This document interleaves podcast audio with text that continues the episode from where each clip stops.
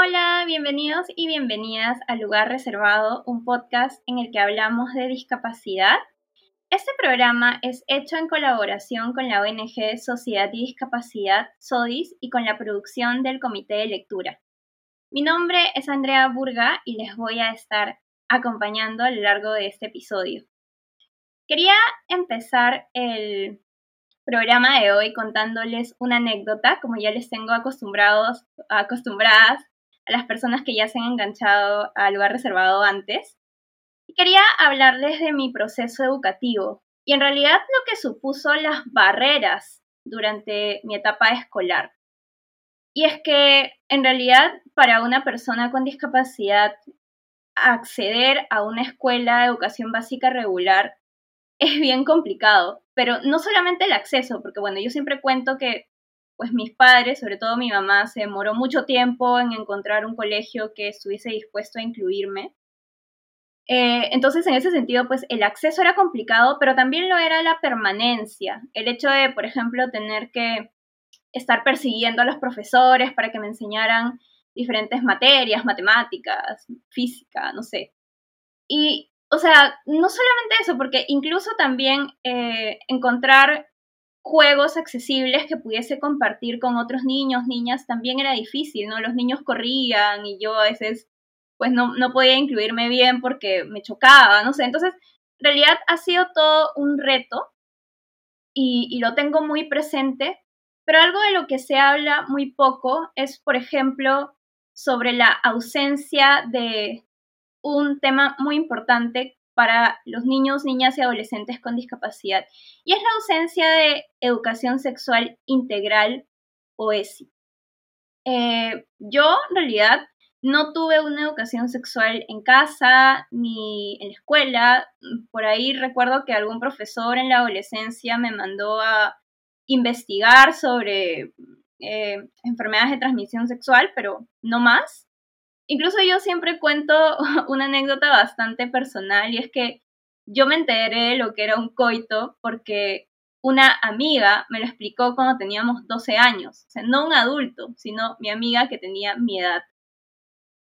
Entonces, pues en realidad esta es una ausencia de la que se habla muy poco y justamente para hablar sobre ese tema, hoy eh, pues tengo el gusto de conversar con Elizabeth Caballero. Ella es psicóloga especialista en discapacidad y derechos humanos y coordinadora general de la Mesa de Discapacidad y Derechos que agrupa a diversas organizaciones de personas con discapacidad a nivel nacional. Muchísimas gracias, Elizabeth, por aceptar juntarnos para hablar sobre este tema. Bienvenida. Siempre es muy chévere aprender de, de tu trabajo Empezaba contando la anécdota de lo difícil que fue para mí, eh, en primer lugar, insertarme en el sistema educativo y luego acceder a temas tan básicos como es la educación sexual integral, un poco para contextualizar lo difícil que es para las personas con discapacidad acceder a este derecho, porque la educación sexual es un derecho. Y justamente también para un poco contar que para las personas con discapacidad este derecho se nos restringe aún más, porque si bien para cualquier persona hablar de educación sexual es duro en el Perú, pues a las personas con discapacidad se nos limita mucho más este derecho. ¿Por qué crees que pasa eso, Elizabeth? Eh, por los prejuicios, los propios estereotipos que se tienen en torno a la discapacidad más aún en niñas y mujeres con discapacidad, que se infantiliza o se considera como niños y niñas eternas, ¿no? O que son personas asexuadas, por tanto conlleva a la omisión de tópicos o temas relacionados a la educación sexual, tanto en las escuelas como en los propios hogares, ¿no? La propia familia que, que se siente eh, no estar preparada para abordar este tema, y que no dan esos espacios de comunicación o de conversación, sobre todo con los hijos con discapacidad. Entonces, ese silencio conlleva a que también a las personas con discapacidad tengan dificultades de poder aperturar una conversación bien con sus padres ¿no? o familiares directos o con los profesores, ¿no? porque son eh, temas que no están siendo considerados para la población por estos em, estereotipos o mitos que se tienen eh, frente a las personas con discapacidad. Exacto, exacto. Y de hecho, en lugar reservado siempre hemos tratado de hablar un montón sobre los mitos y estereotipos hacia la comunidad con discapacidad, justamente porque creemos que son la base de la restricción de otros derechos, ¿no? Se piensa que somos incapaces y por ende, pues, no se nos debe proporcionar eh, derecho a la educación, ni, ni, ni derecho a la salud, ni cualquier otro tipo de derechos. Entonces, pues en este caso también, evidentemente, pues se, se basa en los mitos. Además, que importante también lo que dices, porque, claro, o sea, en el caso de las personas con discapacidad, muchos niños y niñas ni siquiera están insertos en el sistema educativo, entonces que sus padres puedan explicarles eh, el tema también se, se torna súper importante. ¿Cuál es el rol de la familia en ese sentido? Eh, no sé, que, que, tú has podido notar.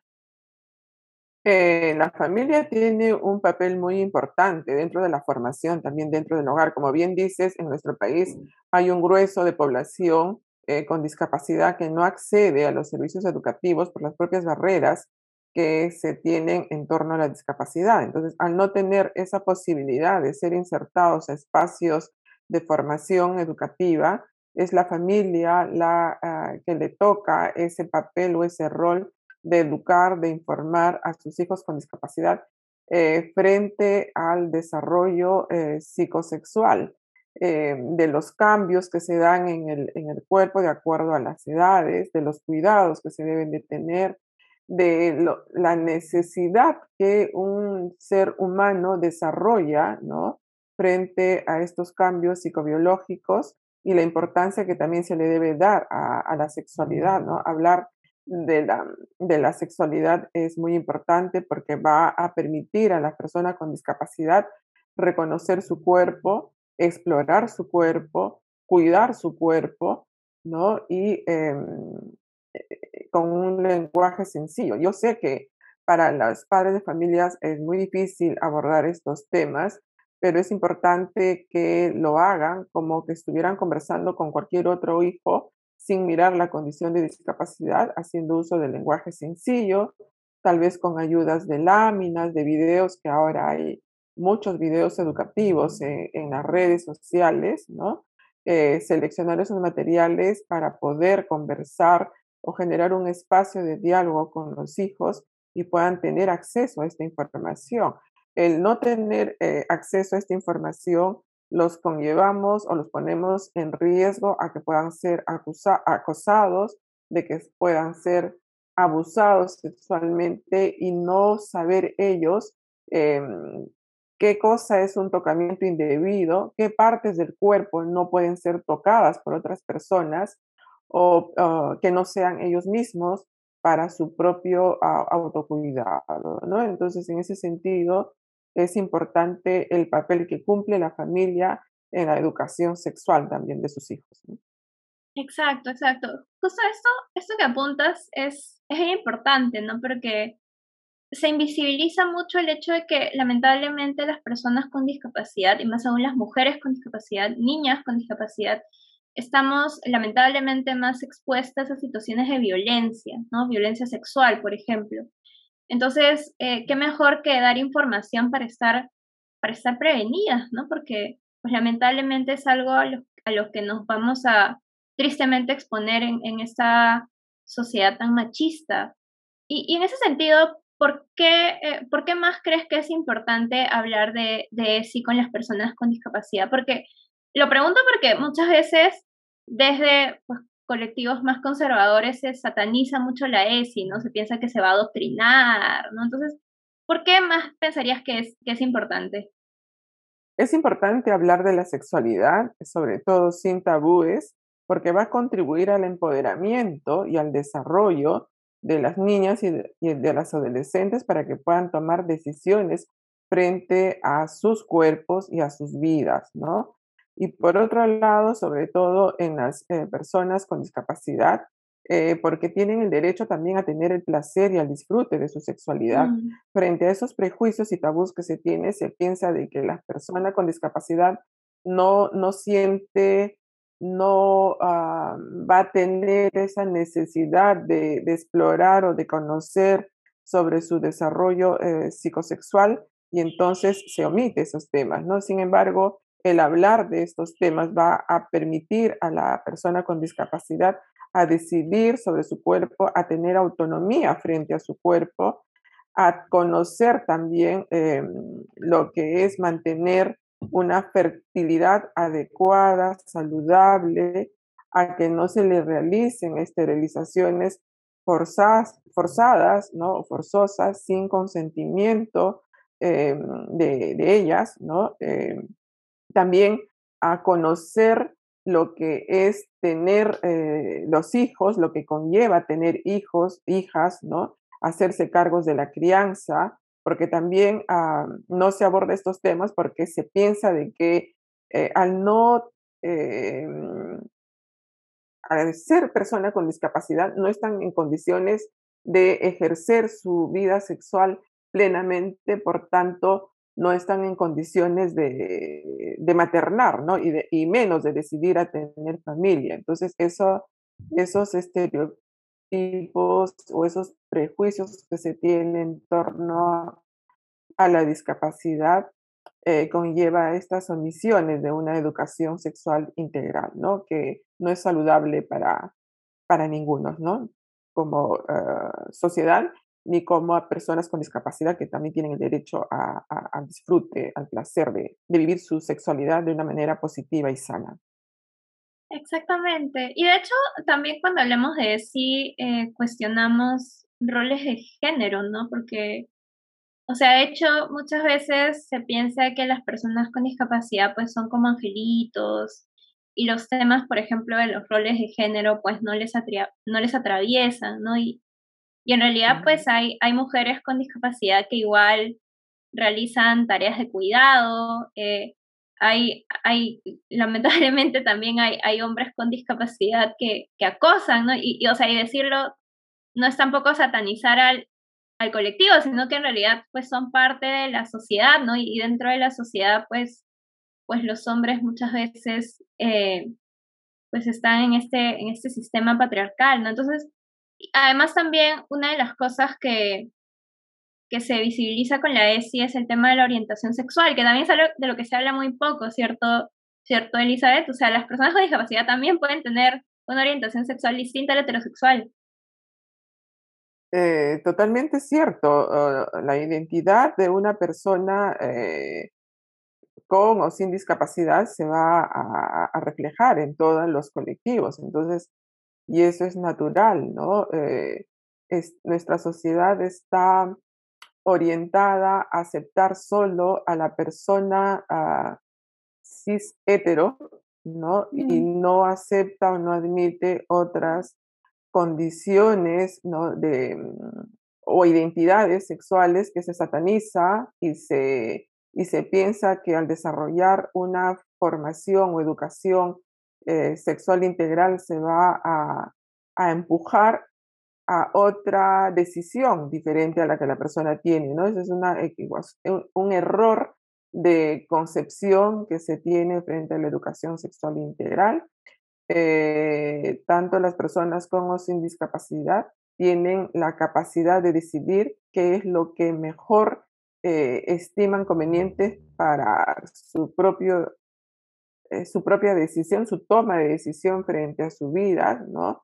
Y, serán mejor orientadas o tendrán una mejor aceptación o decisión con informaciones objetivas, óptimas, que eh, guarden correspondencia a la realidad en la que actualmente estamos em, viviendo, ¿no? Estamos en pleno siglo XX y todavía hay actitudes y prejuicios de épocas que, mm, pasadas que lamentablemente, lejos de contribuir a un desarrollo adecuado, em, se enfatiza o se sigue generando brechas a la formación o a la educación sexual, sobre todo a personas con discapacidad, por esos prejuicios o mitos que se tienen, que lamentablemente no contribuye a que em, tenga una mejor autonomía y una mejor autodeterminación frente a la decisión de su cuerpo y de su identidad sexual que pueda tener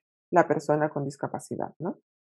Sí, incluso yo, yo incluso, bueno, pero esto ya es como una experiencia más personal, pero yo siento que incluso hasta la sexualidad en personas con discapacidad se ve como algo como muy lejano, ¿no? Como algo hasta exótico, diría yo. O sea, no se ve como que todas las personas, o sea, independientemente de si tengamos o no discapacidad, podemos ejercer una, una, una sexualidad diversa y, y distinta, ¿no? ¿no? No todos los no todas las personas somos iguales y mucho menos nuestras formas de expresar nuestra sexualidad. Eh, eh, sí, es cierto. Eh, esos prejuicios, como hacía referencia, no van a contribuir. Usualmente, por ejemplo, en el caso de mujeres con discapacidad intelectual, se considera como que em, no, no sienten, no piensan, no van a crecer, eh, por tanto eh, se omite o no es necesaria la educación sexual, o en el caso de mujeres con discapacidad psicosocial, que son mujeres demasiado exóticas o que tienen a, flor de piel la, necesidad de su sexualidad y que se les, eh, igual, se les excluye o se les sigue estereotipando y frente a estas situaciones se, cometen abusos, ¿no? Por estos prejuicios que se tienen. En ese sentido, eh, por ello es importante la educación sexual eh, integral eh, en la población con discapacidad para que pueda tener mejor información y mejor cuidado frente a, sus cuerpos y a decidir sobre lo que ellas también desean, ¿no? Em, el hecho de eh, omitir la ah, educación sexual en personas con discapacidad, lo que, lo que ponemos en riesgo es del mayor abuso y de mayor riesgo en la que puedan estar las personas con discapacidad frente a la sociedad, ¿no? Hemos visto muchos casos de abusos que se han cometido frente a personas con discapacidad porque se las cosifica, se las ven como objetos porque hay esa creencia que no son personas que, sienten o son personas que no em, tienen esa ah, necesidad también de, sentir placer, ¿no? Entonces, esa objetivización no es saludable para, para las personas con discapacidad. Por ello es importante que tanto las personas con discapacidad y la población en general tenemos que tener un mejor manejo y una información adecuada de la educación sexual integral, ¿no? Por ello la importancia y la premura que se busca que en las em, currículas escolares se contemple información para reducir estas em, brechas de, de, desigualdad que hay y también de los abusos que se cometen en nuestra sociedad. Sí, eh, incluso hay como una mirada, hasta yo diría, un poco equivocada del control de la sexualidad, porque, bueno, o sea, siento que un poco lo que se busca es controlar la sexualidad de las mujeres con discapacidad en concreto.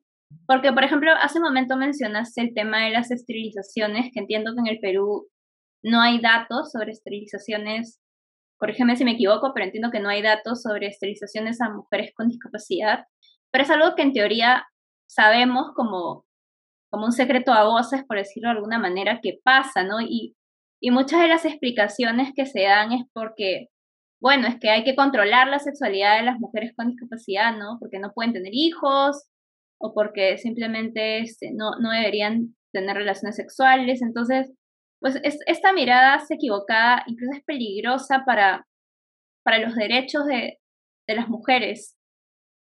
Sí, lamentablemente en nuestro país no hay estudios que, eh, ni data que tampoco identifique o nos permita conocer cuál es el porcentaje de, mujeres con discapacidad que han sido esterilizadas y sí se han hecho, porque sabemos de testimonios, de casos que se han venido dando. Eh, la familia toma la decisión por ellas, como bien dices tú, porque creen que no están en condiciones de maternar o porque creen que em, no deberían tener el disfrute eh, de su sexualidad y deciden por ah, esterilizarlas, ¿no? Incluso em, se tiene el conocimiento que dentro de este registro de mujeres esterilizadas tampoco existen indicadores de discapacidad, por tanto, esa es, no está visibilizada e, ese porcentaje de mujeres que hayan sido esterilizadas, ¿no? Em, y justamente por ello es importante que tanto los padres de familia como la propia eh, persona con discapacidad, sea eh, hombre o mujer, conozca eh, la, la, importancia del desarrollo y de su disfrute que deben de tener con su sexualidad.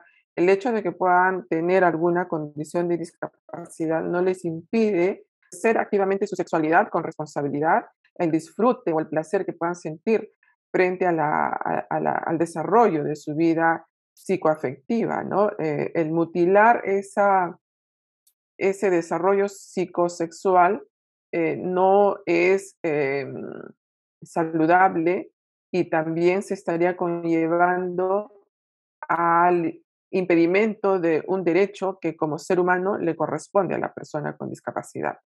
Em, si bien es cierto, en nuestra sociedad, por ejemplo, hay información muy diversa sobre la sexualidad, pero es información que no está adaptada a, formatos que pueda tener eh, con fácil acceso a las personas con mm. discapacidad. Por ejemplo, no encontramos información en formatos en braille eh, o en texto de mm, lenguaje sencillo, ¿no? Eh, una, ah, un adolescente con discapacidad, por ejemplo, que quiera tener información sobre los métodos anticonceptivos, no, em, no hay información accesible para, para ellas, ¿no? Eh, o, por ejemplo, frente al cuidado de enfermedades venéreas, tampoco hay en formatos accesibles. Eh, entonces, en ese sentido, es importante contemplar el enfoque de discapacidad en todos estos materiales que se puedan producir para que las personas con discapacidad puedan acceder y puedan tener un mejor cuidado de su cuerpo y, protegerse frente a cualquier eh, riesgo que pueda estar expuesta la, como eh, persona o mujer con discapacidad, ¿no? Sobre todo si es que es adolescentes, si es que es puber y más aún si son niños, que desde pequeños se les debe de enseñar cómo cuidar y proteger su cuerpo, ¿no? Exacto, y me, me parece súper importante lo que dices, porque, bueno, o sea, parte de la tarea que tenemos como sociedad es, uno, desmitificar todas estas, todos estos estereotipos que hay sobre las mujeres con discapacidad, eh, y dos, visibilizar que que también podemos aprender de manera diferente, ¿no? Y que cuando hablamos de ESI, también se tiene que hablar de cómo, pues, la ESI también se puede aprender de distintas maneras, ¿no? No solo con videos o con imágenes, sino también con relieves, sino también con, con un lenguaje muy sencillo para que, por ejemplo, personas con discapacidad intelectual puedan entenderlo, porque lamentablemente a veces se piensa que las personas con discapacidad intelectual no pueden entender cuando sí pueden, sino que no ponemos el suficiente empeño para que lo hagan. Entonces, pues e-, es importante ir deconstruyéndonos porque pues de esa manera vamos a poder combatir estos pensamientos que, que son sociales, ¿no? No, no, no lo digo con el fin de satanizarnos, sino que muchas veces para muchas personas es más fácil de repente esterilizar a una mujer con discapacidad y no enseñarle sobre métodos anticonceptivos, ¿no? Entonces, pero eso eso es por un tema social. Entonces hay que empezar como a hablar del tema, a ponerlo sobre la mesa. Y en realidad qué, qué chévere que, que, lo digas eh, tan abiertamente, Elizabeth.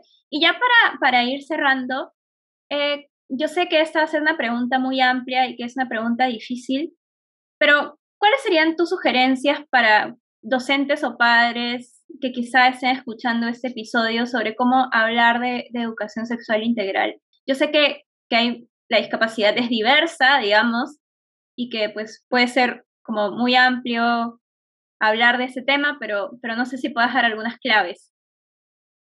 Sí, eh, una de mis recomendaciones es de conversar el tema con naturalidad, sin prejuicios, sin mitos, eh, de no mirar la discapacidad de la persona, sino ver a la persona que, que tienen frente a ellos para que puedan mm, explicarles ¿no? todo lo, lo relacionado o las dudas que puedan tener tanto los adolescentes o las adolescentes frente a la sexualidad para que se les otorgue una información objetiva, eh, dado de que eh, para los adolescentes es, más fácil obtener información por Internet, pero eh, no siempre la información que se encuentra en Internet es em, científica, ¿no? Y, por ello, la importancia de ser objetivos, claros, con las niñas y mujeres con discapacidad frente a este tema, ¿no? de hacer uso de materiales accesibles en formatos accesibles que no solamente va a servir para las personas con discapacidad, sino también para otras personas que puedan tener eh, dificultades para comprender, pero con estas ayudas o con estos ajustes va a ser de mayor eh, acceso para una mejor comprensión. Eh, mucho ayuda a los materiales audiovisuales, las láminas, los gráficos, para poder comprender. Ahora hay incluso maquetas ¿no? que se pueden hacer uso para eh, eh, enseñar los cuidados ¿no? Eh, frente a enfermedades venéreas, por ejemplo, o protección para evitar embarazos no deseados, por ejemplo. ¿no? igual en el caso de los padres, ¿no? tener esa confianza, sé que es difícil porque somos un país muy prejuicioso, pero el hecho de buscar un espacio para conversar con miras a que es necesario, de esa manera estamos previniendo cualquier tipo de, de, abuso que puedan estar expuestos sus hijas o sus hijos, creo que eh, va, a va a permitirles tener mayor acercamiento y, y conversar. No, tampoco no buscar un espacio especial para conversar, pero hacer uso cualquier situación que eh, amerite conversar el tema, ¿no? De repente cuando están eh, viendo alguna película, cuando están de repente eh, paseando, caminando, ¿no? Que sea espontánea esa conversación, de ahí van a ser la necesidad de qué tema o qué tópico específico desean abordar los hijos y de esa manera tener la oportunidad de conversar, ¿no? Eh, y, de, que sean sobre todo espontáneos. Igual con los estudiantes o los alumnos en una clase regular, eh, abordar desde de repente ejemplos, desde historias, testimonios que se ven en el día a día en los diversos medios de comunicación o en las diversas redes que pueden usar eso como diálogos para debatir y conocer también la, la, información que puedan tener y a partir de ello los docentes ir orientando, canalizando la información que les va a ayudar a tener precisiones en lo que respecta a la necesidad que presentan los, los estudiantes, ¿no? Con o sin discapacidad. Perfecto, exactamente. Hablar con naturalidad, tratar de hacerlo de manera accesible y en primer lugar estar dispuestos, dispuestas a, conversar del tema. Eh, es complicado, pero, pero es importante eh, porque va a ayudar un montón a, a los niños, niñas y adolescentes. Muchísimas gracias, Elizabeth, por haberme acompañado hoy. Ha sido súper chévere poder conversar. Gracias a ti, Andrea. Te felicito por tu programa, ¿no? Y que sigas adelante con este tipo de información que eduque a la sociedad en general de que las personas con discapacidad no somos seres extraños, ¿no? O especiales o que necesitamos cosas especiales, ¿no? Somos como cualquier otro ser humano y que requerimos de la misma información con algunos ajustes, adaptaciones, pero eh, igual necesitamos de conocer y tener información para eh, un mejor cuidado y protección de, y desarrollo, ¿no? En las mismas condiciones que cualquier otro ser humano. Exacto. Bueno, es, eso en realidad. La educación sexual es vital para que las personas con discapacidad conozcamos nuestro cuerpo, que nuestra diversidad es valiosa y, también para estar prevenidos ante el abuso la violencia. También es importante para que podamos disfrutar de nuestra sexualidad de manera plena y para cuestionar los roles de género que se nos han impuesto eh, y que pasan por nuestras vidas, para hablar también sobre diversidad sexual, Así que desde este programa defendemos abiertamente la ESI y queremos aportar al debate para que se considere que la ESI también tiene que tener un enfoque de discapacidad que promueva el respeto a todos, todas y todes. Nos vemos y escuchamos en el siguiente episodio. Chao, chao.